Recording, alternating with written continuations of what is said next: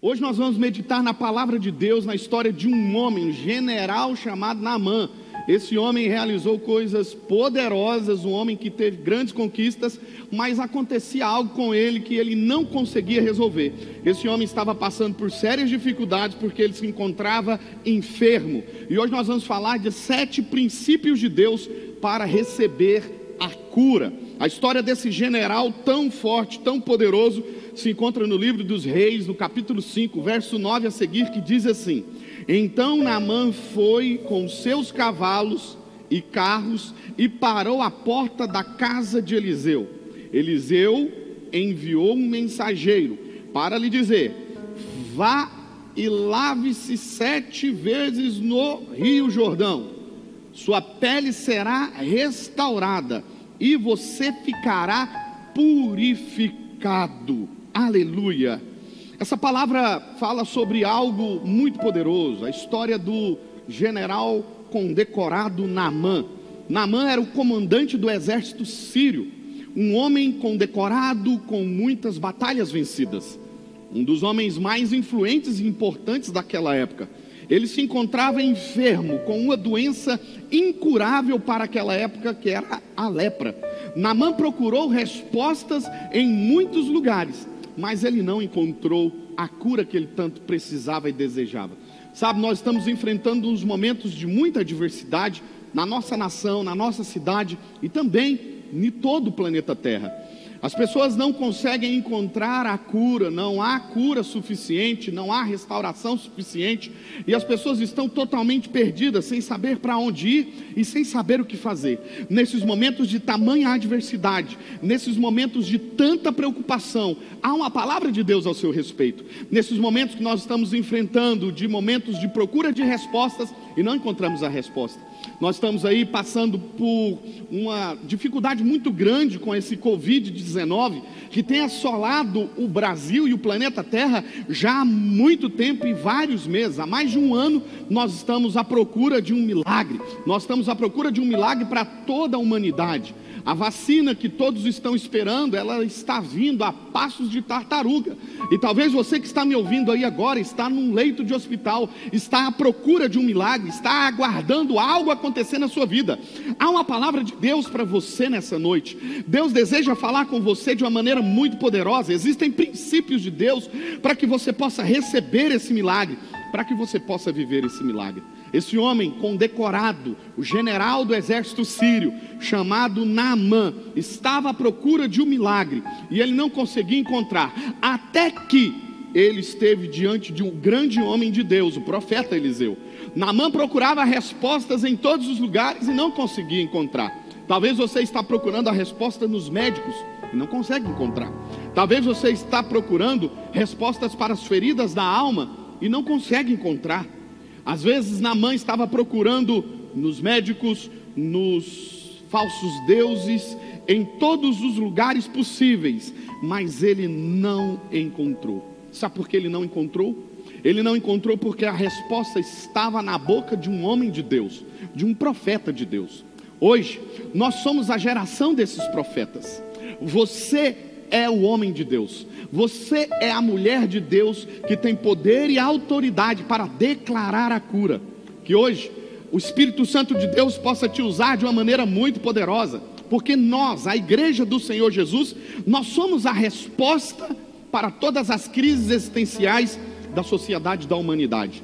Em nossa boca há a palavra de Deus para curar, para restaurar a saúde, para restaurar as finanças, para restaurar os relacionamentos e o mais importante, para conectar o homem de volta a Deus. Sabe, meu querido irmão, minha querida irmã, na casa de Namã havia uma mensageira do Evangelho havia uma mensageira da palavra de Deus. E por causa dessa mulher, a esperança entrou na casa daquele general chamado Namã.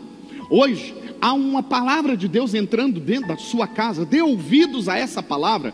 Deus está falando com você nesse momento. O Espírito Santo de Deus está conduzindo essa palavra para que ela chegue até você e você seja restaurado em todas as áreas aonde você tem passado dificuldade. Havia uma israelita escrava na casa de Naamã, com uma palavra de Deus para proferir a cura da lepra para aquele homem. Porque aonde tem um homem de Deus, porque aonde tem uma mulher de Deus, também haverá uma palavra de Deus. Você pode dizer para você mesmo agora, nesse momento, aonde há um homem ou uma mulher de Deus, haverá uma palavra de Deus. Diga comigo: haverá uma palavra de Deus para a minha vida, haverá uma palavra de Deus para os meus sentimentos, haverá uma palavra de Deus para a sua saúde, haverá uma palavra de Deus para as suas finanças. Oh, aleluia! Hoje, nesse momento, a palavra de Deus está chegando até você. Haverá uma palavra de Deus hoje para trazer restauração para a sua vida porque aonde tem um profeta, haverá uma palavra de Deus. Diga comigo: aonde tem um profeta, haverá uma palavra de Deus. Sabe, meus queridos irmãos e irmãs, profetas são levantados em tempos de crise. Todas as vezes que nós enfrentamos uma crise, seja em quaisquer área da nossa existência, haverá uma palavra de Deus. Deus vai levantar um profeta para trazer cura, para trazer restauração, para trazer forças. Hoje, nesse momento de crise que a humanidade tem passado, Deus está levantando os seus profetas. Quando se tem um profeta, haverá um milagre de Deus. Segunda Reis, capítulo 5, verso 8 diz assim: Quando Eliseu, o homem de Deus, soube que o rei de Israel havia rasgado as suas vestes, mandou-lhe uma mensagem: Por que rasgastes as tuas vestes? Envia o homem a mim, e ele saberá que há profeta em Israel. É muito interessante quando nós estudamos essa história, porque havia um conflito entre o rei da Síria e o rei de Israel. Mas a grande diferença é que o rei da Síria tinha um exército muito forte, muito poderoso. E o rei de Israel entrou em colapso, em desespero. O fato dele rasgar as suas vestes demonstrava a séria preocupação que ele tinha com a mensagem que ele recebeu do rei da Síria. E quando você lê o capítulo 5 inteiro, você percebe que o rei da Síria manda uma mensagem para o rei de Israel dizendo o seguinte: o meu servo Namã está enfermo, e eu estou enviando ele até vocês, porque eu fiquei sabendo de uma mulher que esse profeta que está em Israel pode curá-lo. Portanto, eu estou encaminhando o meu general para que vocês deem um jeito nisso. O rei de Israel entrou em desespero, e a Bíblia diz e relata que ele diz: Por acaso sou eu Deus para manifestar curas? Só que o rei de Israel não sabia que dentro da nação de Israel havia um representante de Deus. Naquela época, os profetas, eles eram representantes de Deus. E olha que coisa poderosa que acontece. Eliseu então manda uma mensagem para um rei desesperado. O rei de Israel estava rasgando as suas vestes, preocupado com aquela mensagem. Eu quero dizer algo para você que está me ouvindo agora aí, nesse momento. Talvez você está preocupado com uma mensagem que chegou até você nesse momento.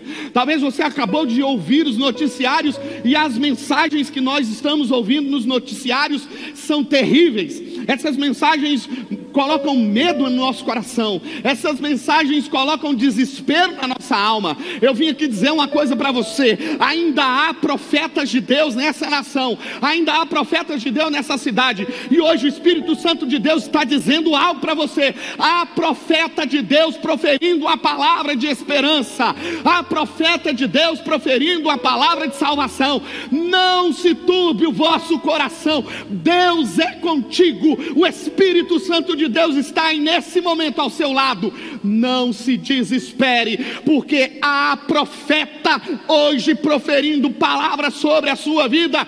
Não se desespere. Aleluia! Não fique desesperado. Há uma palavra de Deus sobre você. Há uma palavra de Deus sobre a sua vida. Há uma igreja clamando ininterruptamente pelo seu milagre.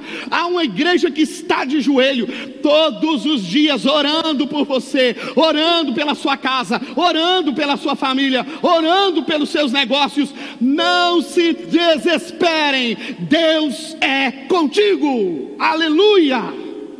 Oh, glórias a Deus. O rei de Israel estava desesperado. Eliseu mandou uma mensagem para ele dizendo: Por que você está desesperado? Envie esse homem até mim, e ele saberá, oh aleluia, que há profeta em Israel.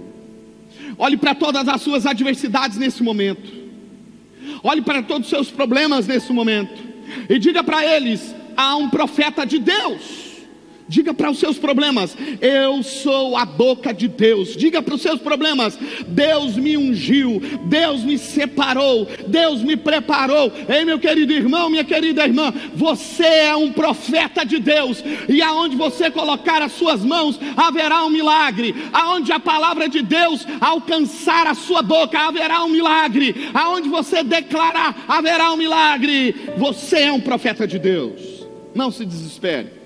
Se tem alguém desesperado, eu quero dizer uma coisa para você. Há profetas de Deus na nossa nação, há profetas de Deus na nossa igreja, não se desespere. O rei de Israel, preocupado com um ataque sírio, porque imagine só você, uma das nações mais poderosas daquela época, estava afrontando o rei de Israel há muito tempo. E o próprio rei de Israel disse: Veja, esse rei está causando um motivo para a guerra, um motivo para o desastre. A grande verdade é que profetas são levantados em tempos de adversidade. E nesses tempos de adversidades, Deus está te dizendo: seja um profeta para essa geração, seja um mensageiro de esperança, seja um mensageiro da paz não empreste a sua boca para o diabo. Seja um mensageiro da esperança. Profetas não negociam com o pecado. Mantenha a porta da sua vida fechada para o pecado. Em 2 Reis, no capítulo 5, verso 9, a palavra de Deus diz assim: Veio, pois, Naamã com seus cavalos e com seu carro, e parou à porta da casa do profeta Eliseu. Então, este profeta lhe mandou um mensageiro dizendo: Vai, mergulhe sete vezes no Jordão, e a tua carne se tornará curada, e você ficará limpo. Eliseu não abriu a porta para o, para o exército sírio. Eliseu não abriu a porta para o comandante sírio, muito pelo contrário. Eliseu permaneceu no lugar que os homens de Deus devem permanecer, no centro da vontade de Deus. E talvez você não esteja compreendendo o que essa mensagem está dizendo, mas eu quero elucidar algo para você. Naamã chegou diante do profeta Eliseu com o peito estufado Naamã chegou para falar com o profeta Eliseu debaixo de um decreto que o rei da Síria havia expedido. E o que o profeta Eliseu fez foi não negociar. Por que eu digo não negociar? Porque Naamã, quando você lê o texto bíblico, ele chegou com toneladas de ouro, toneladas de prata. Ele chegou com túnicas valiosíssimas. Porque Namã, ele era daquela é daquele tipo de pessoa do toma lá da cá. Namã imaginava que para receber algo de Deus, ele precisaria negociar. Ele precisaria dar algo. Ele precisaria fazer algo. É fato que no nosso relacionamento com Deus nós precisamos sim sermos gratos a Deus por aquilo que ele tem nos dado. Mas nós, mas nós jamais conseguiremos comprar aquilo que é de graça. Namã, che, Namã chegou com ouro, Namã chegou com a prata, e o que o Namã queria era comprar o profeta de Deus, mas o profeta de Deus não abriu a porta para Namã. O profeta de Deus disse para ele: vai no Rio Jordão, mandou um bilhete pelo seu servo Geazi, dizendo: vai lá no Jordão, mergulha sete vezes no Jordão, e assim você será curado, porque eu não negocio com o pecado, não há negócios que eu faça com o pecado, eu não negociarei com pessoas arrogantes, eu não negociarei com pessoas que se acham maiores do que o nosso Deus. Vai no Jordão, Naamã, mergulhe no Jordão e você verá o milagre do nosso Pai e do nosso Senhor. A grande verdade é que existem muitas pessoas tentando negociar com Deus. Você não pode comprar a Deus com seu dinheiro. Hoje, na época que nós estamos vivendo, não adianta ter dinheiro, não há UTI. Para quem é rico, para quem é pobre, todos estão em igualdade. E a mensagem que o profeta Eliseu estava mandando para Namã era: Namã, o seu dinheiro não pode nos comprar. Namã, o seu dinheiro não pode comprar aquilo que é de graça. Quando nós estamos de portas fechadas para o pecado, nós temos autoridades do céu sobre a nossa vida. E a pergunta hoje para você é: para quem você está abrindo a porta do seu coração? Cuidado.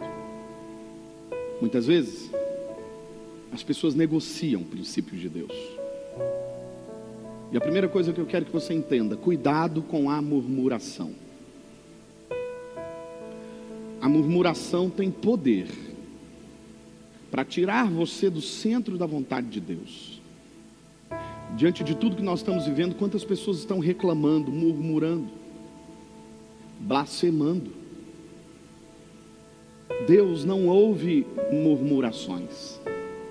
Deus não responde a ameaças. Deus, Ele responde a um coração quebrantado. Portanto, hoje, faça como o salmista, peça a Deus, sonda o meu coração. Vê se há em mim algum caminho mau e guia-me pelos caminhos eternos.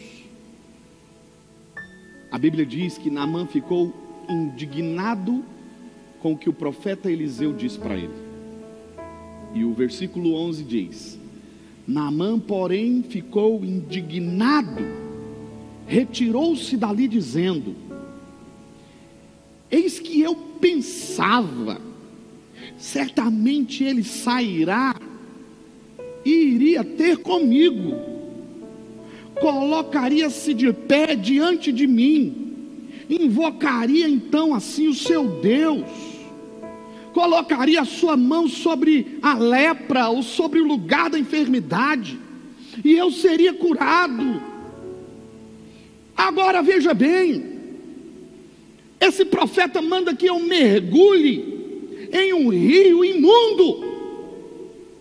Será que nas nossas terras ou aqui não há rios melhores? Como o Abama ou Farpar? Ou então os rios de Damasco, melhores do que essas águas de Israel. Não poderia então eu me lavar nesses lugares e ser então purificado? E a Bíblia diz: assim voltou-se e retirou-se da presença do homem de Deus com indignação. Existe um perigo muito grande quando nós estamos chateados, revoltados. A maioria das vezes a murmuração vai aparecer nesse momento. E toda murmuração impede o milagre de Deus. Cuidado com o que você tem dito. Nossas palavras são decretos espirituais. E quando falados, eles podem trazer, elas podem trazer bênção ou maldição. A palavra de Deus diz isso. Cuidado com as suas palavras. Cuidado com o que você tem falado. Existem pessoas que estão enfrentando crises muito grandes por conta das palavras que elas têm falado. A grande verdade é que as maiores crises existenciais que nós vivemos são resultado das palavras que nós proferimos ou das palavras que as pessoas proferiram ao nosso respeito. Por isso, meu irmão, minha irmã, é importantíssimo que você tenha um filtro espiritual. Você precisa filtrar as palavras que você recebe.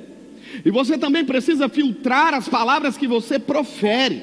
Porque na sua boca há palavras para bênção, mas também pode sair da sua boca palavras de maldição.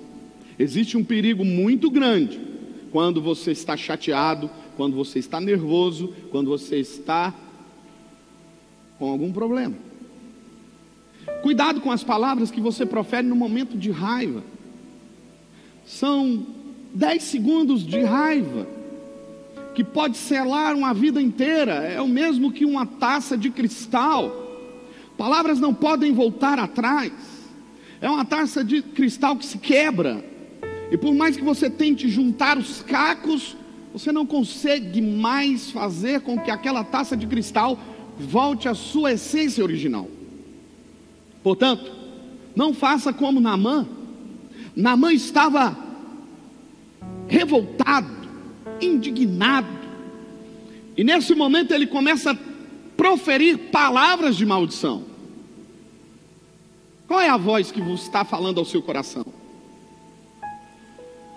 Quem está te discipulando? A Bíblia diz que na multidão dos conselhos encontra-se a sabedoria, Provérbios 11, versículo 14. Naamã tinha dentro da sua casa alguém que o amava de verdade. E eu tenho aprendido ao longo desses anos que conselhos eu só posso ouvir das pessoas que me amam e das pessoas que são especialistas no assunto. Portanto, se você quer um conselho na sua vida sentimental, por exemplo, seu casamento, ouça as pessoas que te amam de fato. Ou então as pessoas que são especialistas no assunto, seu pastor, seu líder, que te ama e que é especialista no assunto. Ou então, se você precisa de um conselho nas suas finanças, Ouça quem te ama de verdade, porque por mais que essa pessoa não entenda muito sobre finanças, ela perceberá, ela terá uma percepção se você está entrando em algo terrível. Ou então procure um especialista na área das finanças e ouça ele. Naamã recebeu um conselho, e por causa desse conselho, sua vida foi salva. A grande verdade é que existem muitas pessoas atrás de palpites e não ouvem os conselhos que as pessoas que o amam estão dando, e não ouvem os conselhos dos especialistas, mas estão emprestando o seu ouvido para qualquer pessoa. Naamã recebeu um conselho de alguém que o amava, e por causa disso ele foi salvo. A palavra de Deus no verso 13 diz: Os servos de Naamã, porém, chegaram-se até ele, falando e dizendo: Oh meu pai, olha a maneira com que esses servos se achegam até aquele general. Oh meu pai, se o profeta houvesse te pedido algo difícil, o Senhor não teria feito? Porventura, por que não fará o que Ele está lhe pedindo, que é fácil? E a Bíblia diz que ouvindo o conselho dos seus servos, Naamã foi até o Rio Jordão. Então hoje nós estamos diante de sete princípios de Deus. Sete princípios para transformar o lugar de escassez em um lugar de prosperidade. Sete princípios de Deus para transformar a doença na cura. Sete princípios de Deus para transformar uma crise conjugal em uma lua de mel. Sete, sete princípios de Deus para transformar um ministério que está com problemas em um ministério de sucesso. Preste muita atenção nesses princípios que Deus está compartilhando conosco hoje, nesse momento. O primeiro mergulho que Naamã teve que dar foi o mergulho da obediência. O primeiro milagre que Jesus realizou foi o milagre da obediência. Sem obediência não viveremos milagres. Imagine só você se Naamã não tivesse obedecido a palavra do homem de Deus, jamais ele teria recebido a cura. Sabe por que, que existem muitas pessoas que estão passando por muitas dificuldades? Porque decidiram não obedecer os princípios de Deus. Naamã foi salvo da morte, porque ele obedeceu uma ordem direta do profeta de Deus. Nossa geração tem padecido muito por não entender o que é o temor a Deus. Nós estamos vivendo em meio a um povo, em meio a, a, filhos birrentos, nós estamos vivendo em meio a filhos desobedientes, essa é a verdade. Nós estamos vivendo em meio a um povo que não não reconhece o senhorio de Deus. Irmãos, nós não podemos entrar por esse caminho da desobediência. O diabo sempre oferecerá esse atalho da desobediência. E a grande verdade é que muitas pessoas têm pego esse atalho da desobediência, se tornam então filhos de Deus, mas birrentos, desobedientes. Hoje, nesse momento, Deus está dizendo para você algo: mergulhe na obediência. Porque se você não é capaz de obedecer a palavra de Deus, dificilmente o milagre vai acontecer na sua vida. O primeiro milagre que Jesus realizou, ele foi pautado debaixo de um princípio de obediência. O próprio Jesus, quando ele estava nessa terra, ele disse: Eu não faço a minha vontade, mas eu faço a vontade daquele que me enviou. Nós estamos vivendo em uma geração egocêntrica, em uma geração que é voltada apenas para o seu próprio umbigo, em uma geração que pensa em seus belos prazeres. Ei, meu irmão, hoje nesse momento nós vamos trocar a desobediência pela obediência à palavra de Deus, e a obediência nos colocará no caminho do milagre. Aleluia! Entre no caminho da obediência. A palavra de Deus foi proferida para aquele homem Naamã, através do profeta. No primeiro momento ele ficou indignado, mas vieram os mensageiros da esperança dizendo para ele: Naamã, não te custa nada obedecer. É melhor obedecer, Naamã. E Naamã foi até o rio e mergulhou. Isso me mostra que o primeiro ato que esse homem teve foi a obediência. Eu nunca vi um justo mendigar o pão, e nem a sua descendência. É o que a palavra de Deus está dizendo. Portanto, irmão, irmã, isso não está relacionado apenas a você mas isso está relacionado também a toda a sua geração. Quando nós obedecemos a palavra de Deus, Deus cuidará de absolutamente tudo. O primeiro mergulho que nós temos que dar em direção ao milagre é o mergulho da obediência. O segundo mergulho que Naamã, na minha opinião, precisou dar, e nós também precisamos, é o mergulho da humildade. Naamã teve que se humilhar para receber o milagre de Deus. Provérbios 16, verso 18 diz: A soberba precede a queda. A grande verdade é que existem muitas pessoas soberbas, têm dificuldade de se humilhar, têm dificuldade de pedir perdão, têm dificuldade de reconhecer o próprio erro. São pessoas arrogantes, soberbas, nariz empinado. São pessoas que pensam apenas em seus próprios prazeres e suas próprias vontades. São pessoas incapazes de se curvar para conversar com as pessoas mais simples e humildes. Jesus é o maior exemplo de humildade que nós podemos ter, mesmo sendo Deus mesmo sendo rei, não usurpou ser igual a Deus.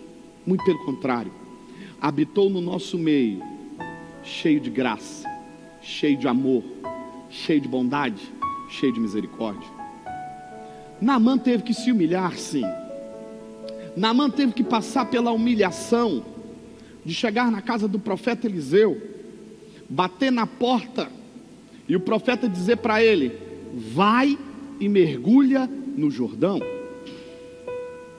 Naamã ficou indignado com aquilo, porque aquilo era um gesto de humilhação, onde já se viu o general dos generais, o chefe do exército mais poderoso da terra, se curvando diante de um profetazinho de Israel? Ah, não, senhor, eu me recuso a fazer isso. Soberba, orgulho, Escute algo, irmão, irmã. Deus nos provará nos momentos das lutas que nós enfrentamos. Deus vai provar o seu coração. Portanto, se você está sendo humilhado, há uma palavra de Deus para você.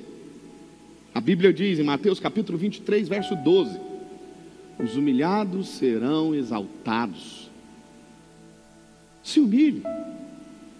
Vai para o mergulho da humildade. E humildade, preste atenção no que o Espírito Santo de Deus está dizendo para você. Humildade não é ficar com roupas simples e humildes. Humildade não é fazer aquela carinha de, de, de, de gatinho do Shurek, sabe? Aquele gatinho que caiu da mudança.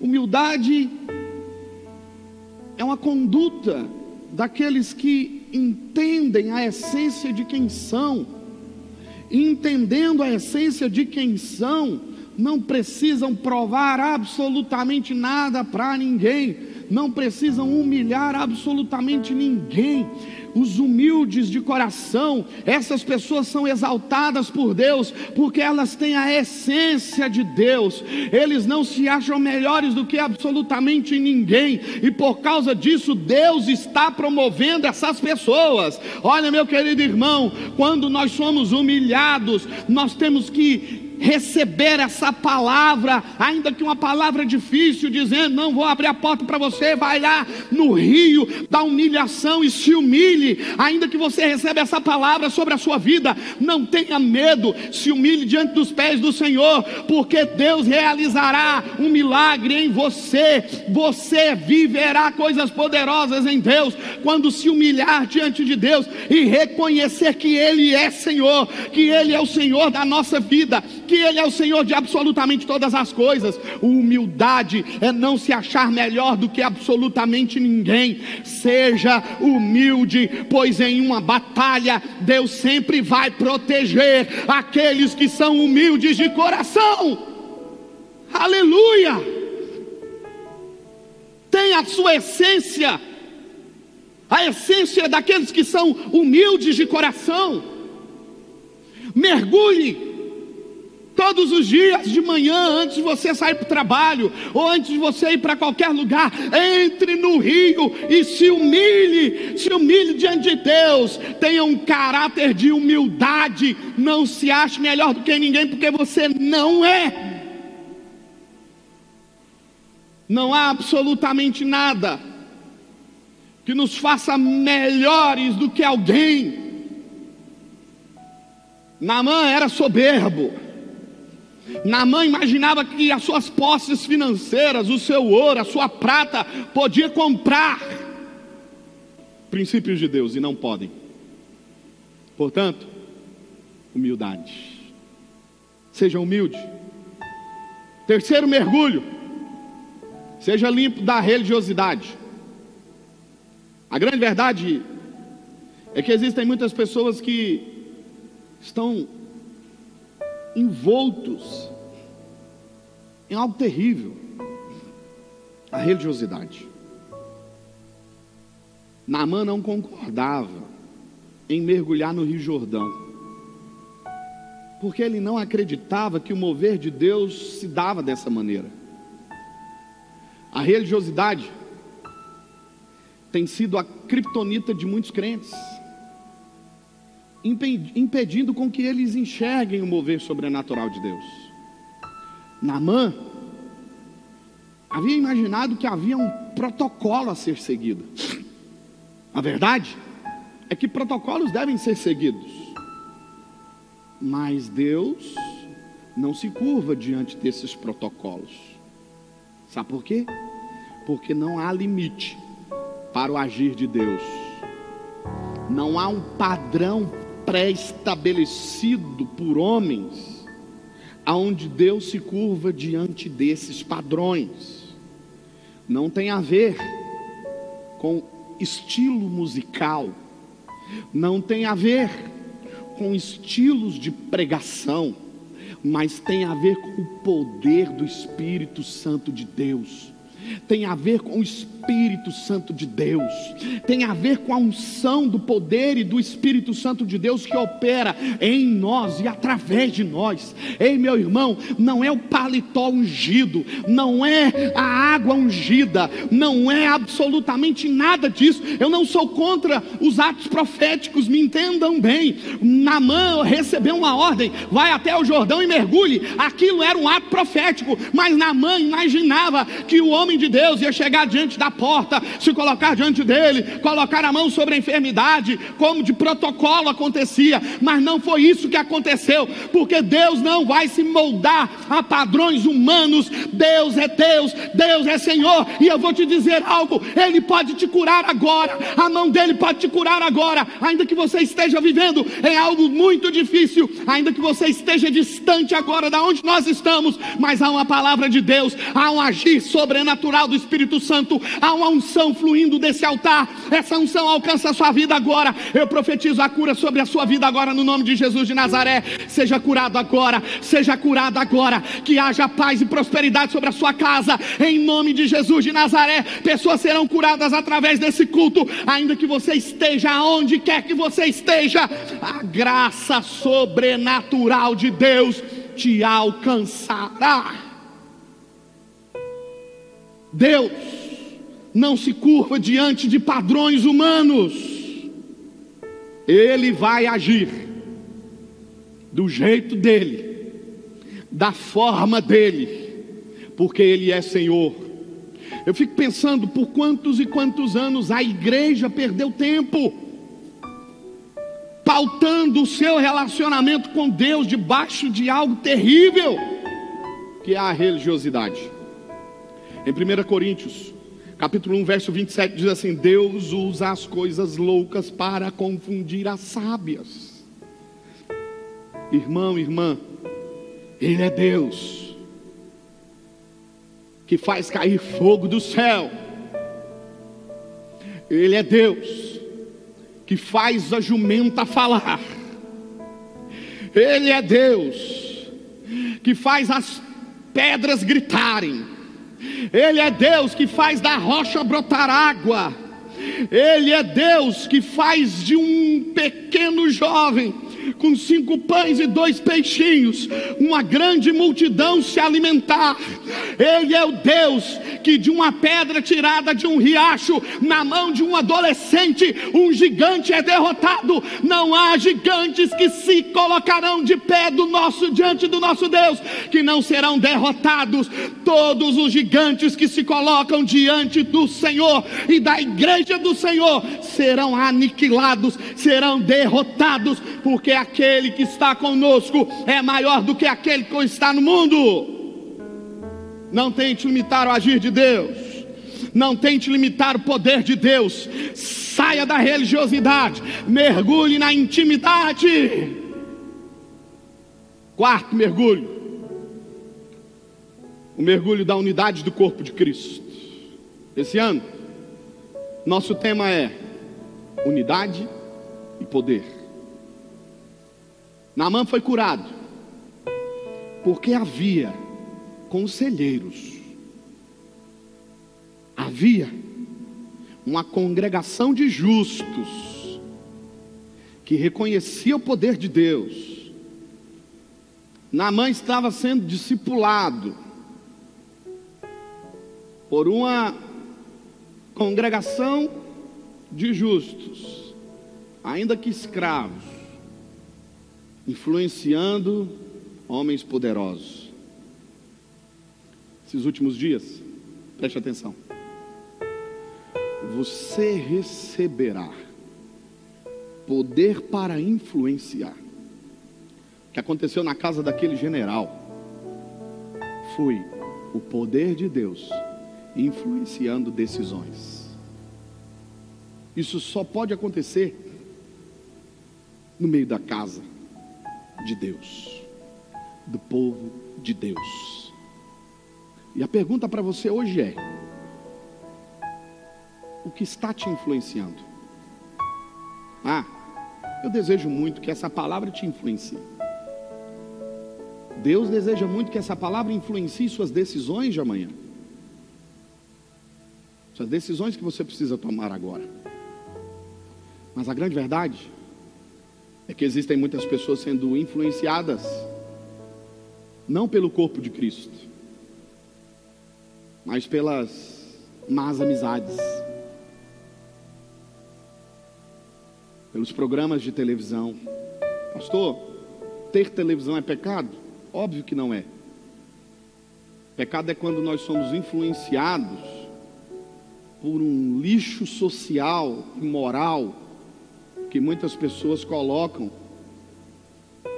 e as pessoas se alimentam. Esse lixo moral vem disfarçado de entretenimento para entreter você, para tirar você do centro da vontade de Deus. E as ferramentas que o inimigo usa são poderosas. Sabe por quê? Porque o diabo entende que a batalha será vencida na mente, os pensamentos. Se a nossa mentalidade é transformada em uma mentalidade equivocada do que a palavra de Deus diz, o diabo vence a guerra. É por isso que o inimigo insiste em mostrar para a sociedade que não há problema algum em ser mãe solteira. Aliás, é muito bonito. Ah, o diabo também mostra que você pode até terminar o seu casamento e arrumar outra pessoa. Alianças não são tão importantes. O importante é que você esteja feliz. O diabo, com esse lixo moral, ele vem dizendo o seguinte: princípios da palavra de Deus não são tão importantes. Ah, você não é tão ultrapassado desse jeito, não é verdade? Afinal de contas, faça o que te faz feliz. É esse lixo moral que tem influenciado uma geração. Através da internet, através da televisão, dos meios de comunicação. O diabo tem tentado implantar uma cultura, a cultura da destruição, a cultura da separação, a cultura da inimizade, a cultura do terror, a cultura da guerra. Você não ouve uma palavra de esperança nesses telejornais, você não ouve uma palavra de esperança muitas vezes nessas novelas sujas que o inimigo vai oferecendo aí para todo mundo. Ei, escute agora a palavra de Deus. Chegou a hora de mergulhar na influência do reino de Deus, na unidade do corpo de Cristo, na obediência da palavra de Deus. Desliga, tira essa frequência que te impede de ver o agir de Deus. Sai desse canal, no nome de Jesus, desliga ele,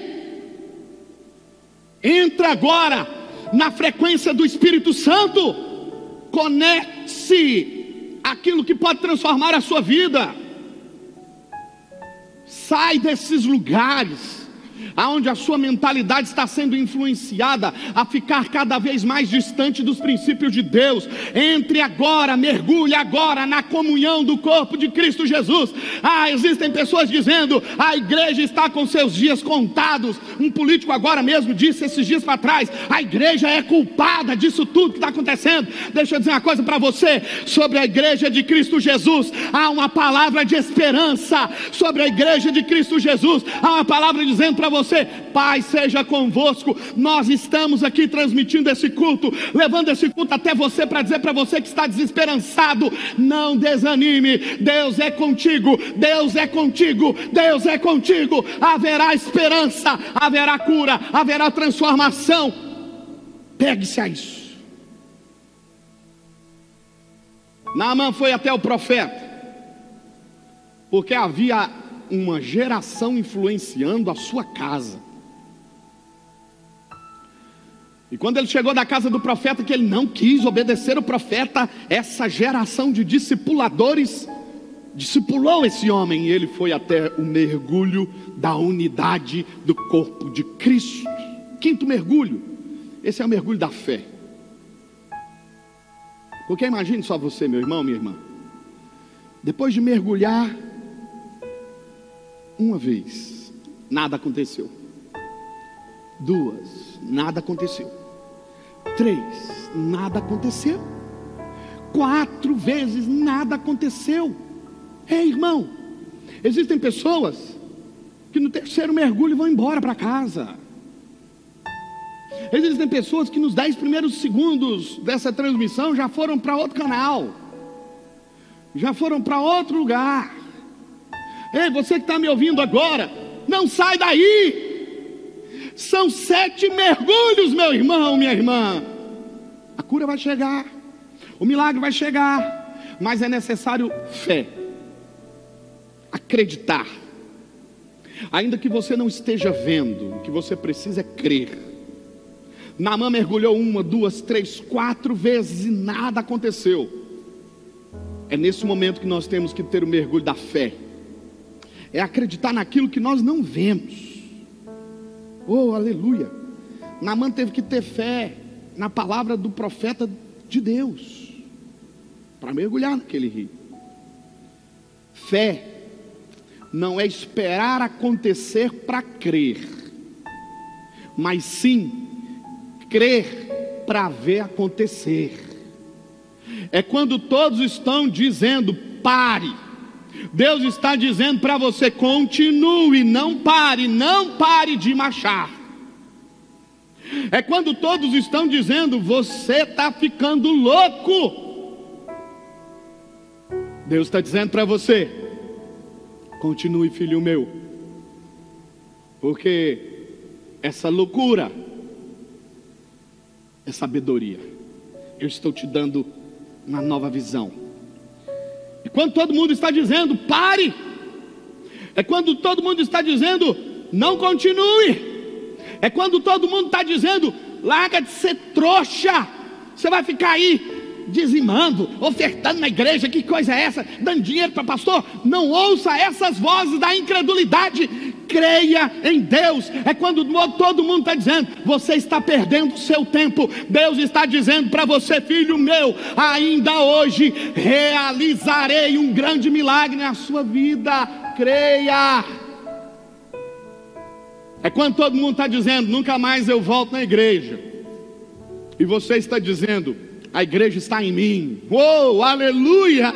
Você pode dizer aonde você está agora? A igreja está em mim. Eu sou o templo, eu sou a morada, eu sou a casa. Como nós cantamos, essa casa é do Senhor, faz morada nela. É quando todo mundo está dizendo, a igreja está com seus dias contados. Nós estamos dizendo muito pelo contrário, nós nunca estivemos tão forte como estamos agora. Nós nunca oramos tanto como estamos orando agora. Nós nunca nunca jejuamos tanto como estamos jejuando agora, nós nunca fomos tão fiéis como estamos sendo fiéis agora.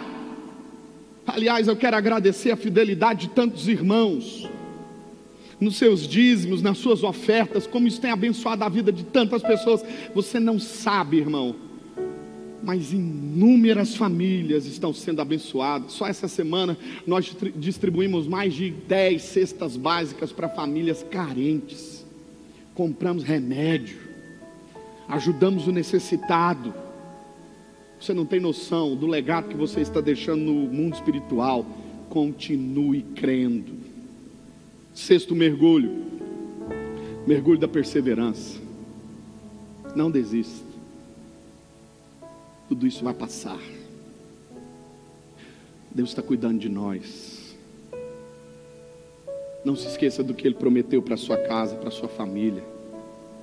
Mesmo que esteja tudo ruindo, mesmo que nós estejamos recebendo ameaças de todos os lados, mesmo que as situações não são favoráveis, tenha perseverança, tenha de bom ânimo. O Senhor é contigo. Não pare de crer. Persevere.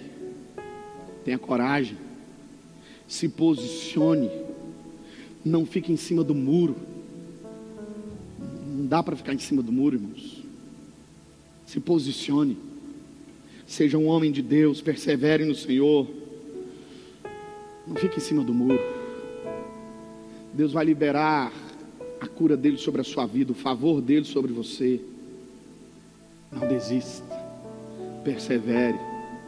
Você que está aí ao ponto de desistir de tudo, há uma palavra de Deus para você agora. Mergulhe na perseverança. Perseverar é crer mesmo quando todas as possibilidades são contrárias, mesmo que através dos seus olhos naturais você não consiga enxergar, utilize o olho da fé. É o que eu vejo hoje. Eu vejo Deus em todas as coisas. Deus vai liberar a bênção dele sobre a nossa vida, porque a Bíblia diz: batei, batei e abre-se-vos-á. Não desista. Se hoje não deu, não tem problema não, irmão. Amanhã nós vamos tentar de novo. Sabe por quê? Porque permaneceremos inabaláveis na nossa fé. Sabe o que eu vejo? Olha aqui para mim. Sabe o que eu vejo? Depois de todas essas coisas, depois desse momento tão difícil que nós estamos enfrentando, sabe o que eu vejo? Eu vejo uma igreja mais forte isso mesmo. Nós estamos subindo um degrau a mais. Essa batalha não vai roubar a nossa fé. Muito pelo contrário. Essa batalha fortalecerá a nossa fé. Portanto, deixa eu dizer uma coisa para você, meu irmão, minha irmã, que está me ouvindo agora. Deus é contigo. Não se turbe o vosso coração. Você vai sair desse momento de adversidade mais forte do que você entrou nele. E último mergulho, para que nós possamos orar nesse momento, é o mergulho da gratidão. Sabe? Não existe nada pior na vida de uma pessoa do que a ingratidão. Pessoas ingratas jamais experimentarão a bênção de Deus na sua plenitude. Deixa eu dizer uma coisa para você. Observe bem. Existem pessoas que serão curadas, como Naamã foi curado, como aqueles dez leprosos foram curados. A palavra de Deus fala de dez leprosos que foram curados, mas ela só fala de um que foi salvo. Viver a bênção de Deus na sua plenitude, não se trata apenas de bênçãos terrenas, ou de milagres terrenos, ou de algo que vai acontecer agora, mas se trata de algo que vai acontecer na eternidade. Viver a bênção de Deus na sua plenitude não é alcançar apenas o milagre terreno, mas é alcançar também o milagre sobrenatural, é ser alcançado por algo que transcende as coisas desse mundo. A Bíblia fala de dez leprosos que foram curados, mas só um foi salvo. O que Deus realizou na vida daquele general foi muito mais do que a cura da lepra. Quando Namã mergulha, o sétimo mergulho, que é o mergulho da gratidão, sabe o que ele faz? Ele volta até a casa do profeta. Quando ele volta na casa do profeta, ele volta com ouro, ele volta com a prata, ele volta com aquelas túnicas valiosíssimas. Só que a postura de Namã agora era diferente. Havia no coração de Namã gratidão. E dessa vez, quando ele chegou diante do profeta com gratidão, o profeta não mandou um recado para ele. O profeta mandou ele entrar. Mandou ele entrar porque o coração de Naamã estava purificado. Não apenas a sua pele, mas o seu coração, a sua postura estava purificada. O interessante é que mesmo assim, em um ato de gratidão, Naamã tenta, tenta oferecer aquela oferta de amor. Agora o coração dele já não estava mais como o coração de uma pessoa arrogante, muito pelo contrário. O texto bíblico que, que nós lemos nos próximos capítulos, ele vai dizer o seguinte: Olha, meu Senhor, falando para o profeta, quando eu estiver junto com o rei da Síria e eu tiver que me curvar diante dos deuses do rei da Síria, eu não estou me curvando de todo o coração, porque somente diante de um Deus eu me curvarei de todo o coração, que é o Deus do Senhor, que é o Deus verdadeiro, é o Deus que me curou. Portanto, eu te peço perdão quando eu me curvar, é em respeito ao rei, mas não estou me curvando de todo o coração. Naamã chegou agora com a postura totalmente transformada. Havia gratidão no coração daquele homem. Mesmo assim, o profeta não aceitou aquela oferta. Por que ele não aceitou? Porque ele estava demonstrando para Naamã que absolutamente nada pode comprar o favor de Deus. Sabe, queridos irmãos, a gratidão é o que Deus espera e deseja de nós. Escute bem o que Deus está dizendo para você nesse momento. Se você não é capaz de agradecer a Deus por aquilo que Ele já te deu, é pouco provável que você viva algo novo com Deus. Hoje, nós estamos aqui para agradecer a Deus pelo que Ele já fez na nossa vida, não apenas pelo que Ele ainda vai fazer. Quando essa postura ela encontra a nossa alma, o nosso coração, nós recebemos mais do que o milagre terreno, nós receberemos a salvação. A gratidão nos credencia para viver um novo nível espiritual com Deus. A gratidão é a maneira pelo qual nós expressamos Deus em nós e através de nós. Hoje, Deus deseja Mergulhe na obediência. Mergulhe na humildade. Seja liberto da religiosidade. Mergulhe na comunhão da igreja. Mergulhe na fé. Mergulhe na perseverança. E, sobretudo, mergulhe na gratidão. Eu quero fazer uma oração com você nesse momento, e nessa oração, nós queremos fazer uma oração de gratidão.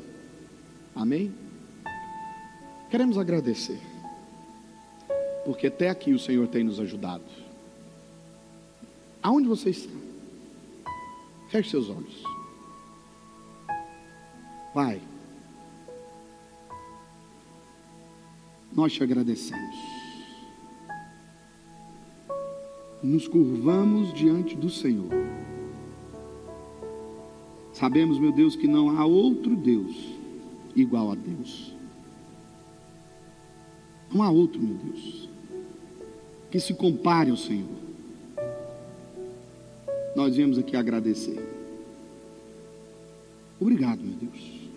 Obrigado pela vida desse irmão. Obrigado pela vida dessa irmã. Obrigado por tudo que o Senhor já realizou. Obrigado por tudo que o Senhor ainda realizará. Nós te agradecemos, meu Pai. Nós bendizemos o teu santo nome. que o nosso espírito de gratidão esteja presente em todos os momentos.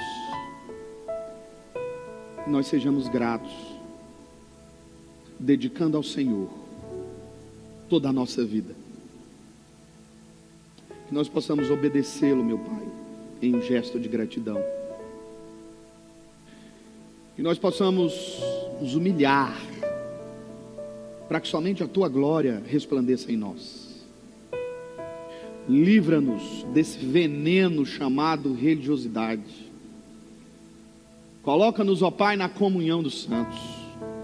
Nos dê fé, esperança, perseverança, e que jamais possamos nos esquecer de quem o Senhor é.